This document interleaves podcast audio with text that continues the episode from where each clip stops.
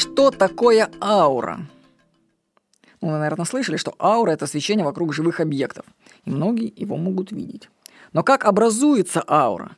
У меня есть теория, основанная на своих личных субъективных наблюдениях. На мой взгляд, аура – это сгущение потока времени. Мы воспринимаем мир на определенной скорости течения времени и считаем эту скорость естественной. Но эта скорость не всегда одинакова. Время в измененных состояниях сознания может замедляться и ускоряться. Когда происходит такой сдвиг в скорости времени, то меняется восприятие объекта, и вокруг него образуется аура. Это своего рода сбой. Восприятие ауры субъективно. Все, что мы видим, находится внутри нашего мозга. Это мозг создает картинку и рисует ауру. В зависимости от того, как мы воспринимаем объект, такой аурой мы его и наделяем. Наверное, вам знакомы иллюзии с двойственным изображением. Например, когда на одной открытке есть красавица и старуха. И люди, когда смотрят, они видят или красавицу, или старуху.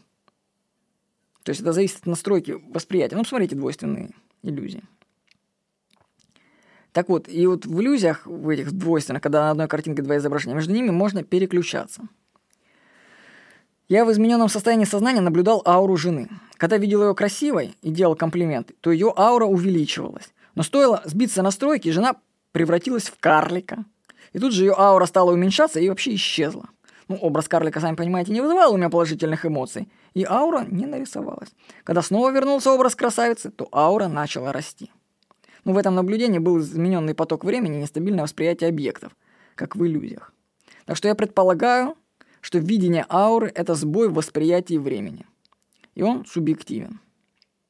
Так что люди, которые видят ауру, они то рисуют ауру, исходя из своих внутренних ожиданий. То есть это как программная прорисовка, как, программка рисует. Ну, еще и сбой времени, кто может. Вот эта заметка была написана 21 ноября 2013 года на 13 этаже Urban Residence в Роттердаме. Хороший, кстати, небоскреб, там хороший вид на Роттердам. Вот с вами был Владимир Никонов.